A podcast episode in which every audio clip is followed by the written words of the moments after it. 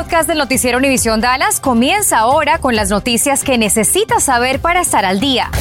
Infórmate de los principales hechos que son noticia aquí en el podcast del noticiero Univisión Dallas. Buenas tardes, gracias por su presencia. Le saluda Ángel Pedrero. Los centros nocturnos de índole erótico en la ciudad de Dallas podrían verse impactados por un cambio importante que está proponiendo la policía con el propósito de reducir el crimen. Cintia Cano se nos une en vivo y nos dice de qué se trata este plan. Cintia, te escuchamos. Este próximo miércoles los concejales de la ciudad de Dallas tendrán que votar a favor o en contra de reducir los horarios de estos negocios. Partir del próximo miércoles, los cabarets y otros centros nocturnos de Dallas de índole sexual podrían tener que dejar de operar a las 2 de la mañana y no a las 5, como actualmente lo hacen. La propuesta fue presentada por el jefe de policía de Dallas, Eddie García, ante el Consejo, con el fin de reducir el crimen en la ciudad, ya que algunos de estos centros nocturnos como Ecstasy han sido el escenario de homicidios en años recientes.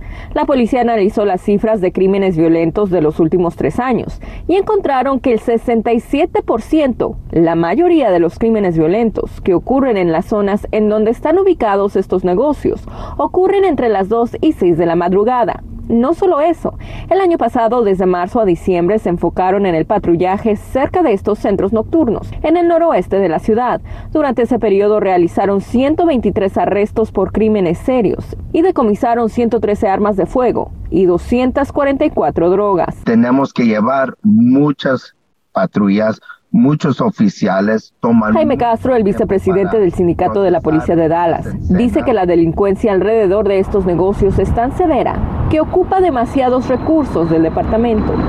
Esto va a librar a los oficiales que podamos responder en una manera apropiada, mucho más rápido a las llamadas de emergencia del público, ah, especialmente en, en áreas donde se encuentran muchos de estos lugares o antros o strip clubs, como les quieran decir.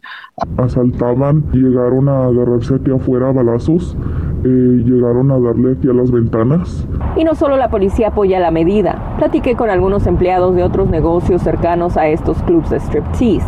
Pidieron permanecer anónimos, pero me dicen que es muy inseguro trabajar tan cerca de estos lugares y esperan que la medida sea aprobada.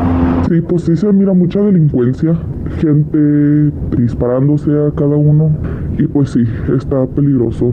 Y yo diría que sí estaría muy bien por la seguridad de la gente. Sin embargo, quienes laboran en estos negocios han lanzado una campaña en las redes sociales en contra de la medida, ya que dicen afectaría sus ingresos. Hoy recibí este mensaje. Somos muchos que nos afectaría. Del club en donde trabajo yo, que es cuatro noches por semana, sí somos bastantes. Yo trabajo atendiendo los baños y si esta propuesta pasa, ya no lo podría hacer, porque no nos necesitarían a todos ya. Bueno, y la Junta empieza a partir de las 9 de la mañana de este próximo miércoles y como les estaba mencionando, empleadas y empleados de estos centros nocturnos han lanzado una campaña en las redes sociales en contra de la medida y están planeando venir a protestar pacíficamente durante la Junta del Consejo. Ángel. Bueno, eso sucede en Dallas, Cintia, pero ¿qué otras ciudades en el Metroplex están adoptando esta medida? Sabemos que la policía de Dallas incluso señaló a otras ciudades del Metroplex como Fort Worth, quien adoptó esta medida en el 2004. También sabemos que Plano tiene un horario similar. En ambas ciudades estos tipos de negocios tienen que dejar de operar a las 2 de la mañana. Regreso con ustedes. La policía de North Richland Hills nos acaba de actualizar la información del tiroteo ocurrido esta madrugada en una casa de la calle Gibbons. El saldo es de un hombre muerto y otro herido. La investigación sigue en curso porque al momento están tras la pista del responsable. Mientras tanto, la oficina del médico forense del condado Tarrant dará a conocer el nombre de la víctima una vez que se hayan realizado las notificaciones correspondientes. Y a las 7 de la noche se llevará a cabo una vigilia para el joven de 16 años de edad, Kay Mudray Palmer, quien fue encontrado muerto el sábado en la noche en plena vía en el área de Clay Matis, en la ciudad de Mesquite. La policía reportó que un testigo dijo haber visto cuando un hombre caía desde un carro. La vigilia será en la iglesia Cornerstone Baptist encuentran los cadáveres de un hombre y una mujer dentro de una vivienda en Dallas. El informe completo está en nuestra aplicación Univision de FW. Y desde hoy los contribuyentes pueden comenzar a presentar sus declaraciones de impuestos correspondientes al año fiscal 2021. Para resolver algunas de sus dudas está con nosotros la portavoz del IRS, Irma Treviño. Bienvenida Irma, muchas gracias por estar en Noticias 23. ¿Cuáles son los principales documentos que deben tener a la mano y cuáles son los tres principales cambios que debe saber el contribuyente?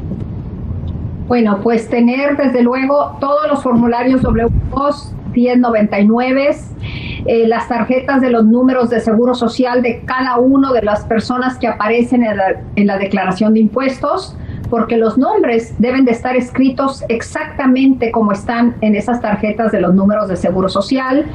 Um, la copia de la declaración de impuestos del año anterior, porque necesitan el, el monto ese del ingreso bruto ajustado. Irma, quienes recibieron el crédito por niños deberán regresar ese dinero al IRS? No. Lo que recibieron estas familias, recibieron el 50% del crédito tributario por hijos por adelantado. No lo van a regresar, pero sí tienen que tener esa carta que el IRS está mandando, la 6419, para que puedan conciliar los pagos y así el IRS les puede enviar el otro 50%. Irma, ¿los contribuyentes que recibieron el estímulo económico por la pandemia deben también regresar ese dinero? No. Recuerden, esta fue una ayuda que se les otorgó, pero sí es importante que contesten la pregunta en el formulario 1040. ¿Recibiste el pago de impacto económico número 3? Si lo recibió sí o no, cual sea la respuesta, porque sabes, el IRS va a procesar la declaración y si estas personas ahora califican para un monto adicional, por ejemplo, no todos recibieron los 1.400 dólares, algunos recibieron 600 dólares, quizá cuando se procese la declaración califiquen para el, el otro, el restante y el IRS les puede enviar ese crédito de recuperación de reembolso. ¿Algo más que quieras agregar, Irma, que sea importante que los contribuyentes quieran escuchar?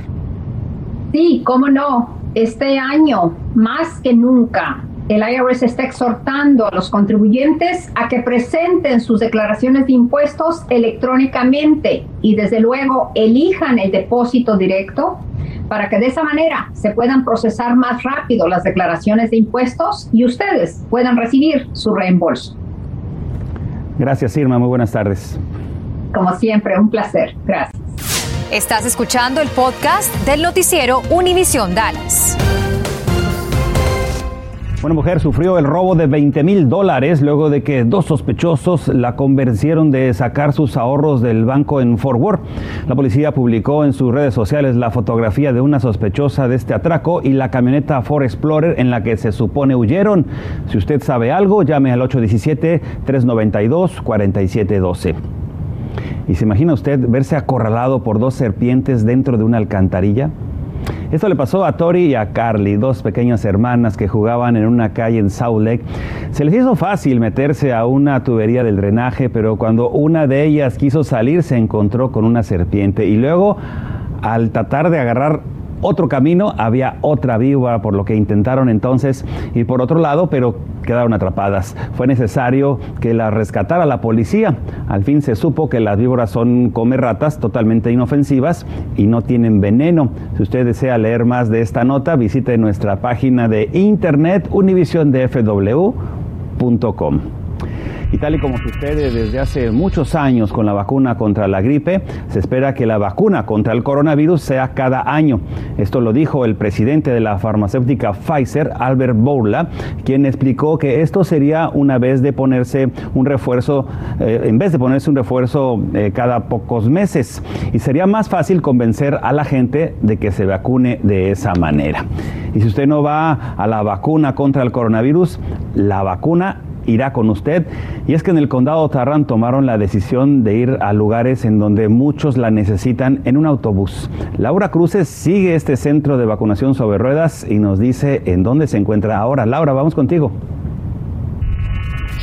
Mucha gente en casa se pregunta por qué un autobús. Si es que muchas personas no tienen cómo movilizarse o teniendo dos o tres trabajos, se les hace difícil llegar a un sitio de vacunación fija. Pero además, estas son zonas identificadas con altos índices de pobreza. Este autobús servirá desde esta semana para llevar vacunación a las zonas más necesitadas del condado Tarrant. La primera parada fue la librería Middlebrook Branch, Rocío no quiso perder la oportunidad. Por mis hijos, porque ellos necesitan que yo esté saludable y también para ayudar a mi comunidad. También la familia Yáñez vino a ponerse su refuerzo, agradecidos de que fuese tan cerca. ¡Wow! No, sensacional, porque he ido a varias partes y no, te, no alcanzo cita o cualquier otra razón nos dan. Y es que viven a solo una cuadra. Nos evita a, a hacer aglomeraciones en otros lados. No tardaron mucho y dicen que la experiencia fue grata. Me hace bueno que esté en un escenario donde desafortunadamente no hay tantos recursos para la gente. Y es precisamente esta una de las razones para iniciar aquí este recorrido. This area is the highest need on the social vulnerability. Esta área fue identificada por los CDC por sus necesidades sociales como pobreza, acceso a educación y seguro médico y movilidad pero además su récord de vacunación está por debajo del récord del condado, que es 62%. No necesita cita, seguro médico y atienden a personas desde los 5 años de edad con cualquier vacuna. Las nuevas paradas serán anunciadas por el condado en su página web y a través de sus redes sociales. Laura Cruces, Noticias, Univisión 23. Y a partir de hoy ya no será obligatorio registrarse para poder acudir al centro de pruebas de coronavirus que funciona en el Johnson Stadium de Garland. Esto significa que usted simplemente puede ir sin una cita programada a hacerse el examen. Debemos aclararle que en ese lugar solo hacen exámenes PCR o PCR y los resultados llegarían de 24 a 36 horas después. Ahí está abierto de lunes a sábado de 8 de la mañana a 4.30 de la tarde. Tardes. Feliz inicio de semana.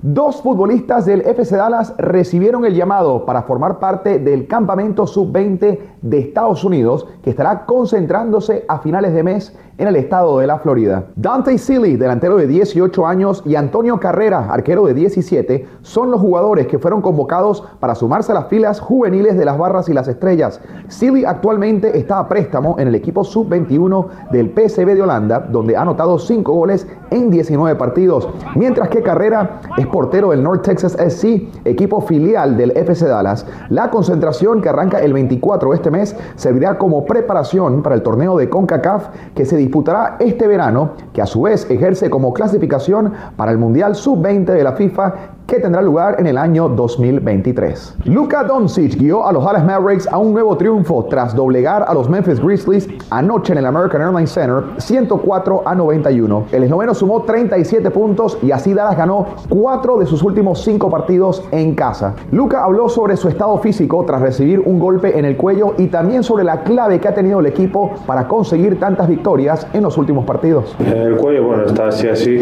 eh, seguirá mejorando, pero bueno, como como digo en la, defensa, creo que hemos hecho un paso delante, un paso muy grande, eh, ayudándonos a todos, ¿no? Y para los aficionados de la lucha libre, la ciudad de Arlington será sede de WrestleMania, evento de lucha que se realizará el 2 y 3 de abril en el AT&T Stadium de Arlington. Pero hoy dieron a conocer que la semana previa habrán eventos de Raw, SmackDown y la ceremonia del Salón de la Fama de la WWE. Todo esto abierto al público. Detalles de los horarios y las fechas exactas serán revelados pronto. Habrá un consulado mexicano sobre ruedas en la ciudad de Fort Worth del 31 de enero al 4 de febrero. La sede diplomática en Dallas dio el anuncio a través de sus redes sociales en donde informó que desde las 9 de la mañana de hoy los interesados podrían llamar para hacer su cita o bien para hacerla por internet. Personas me escribieron a mi página de Facebook con sentimientos encontrados. Muchos sí lograron hacer su cita y otros no. La mayoría me dicen pudo lograr la cita a través de internet. Y ya nos vamos. Gracias por su presencia. Gracias por escuchar el podcast del noticiero Univisión Dallas. Puedes descubrir otros podcasts de Univision en la aplicación de Euforia o en univision.com diagonal podcasts.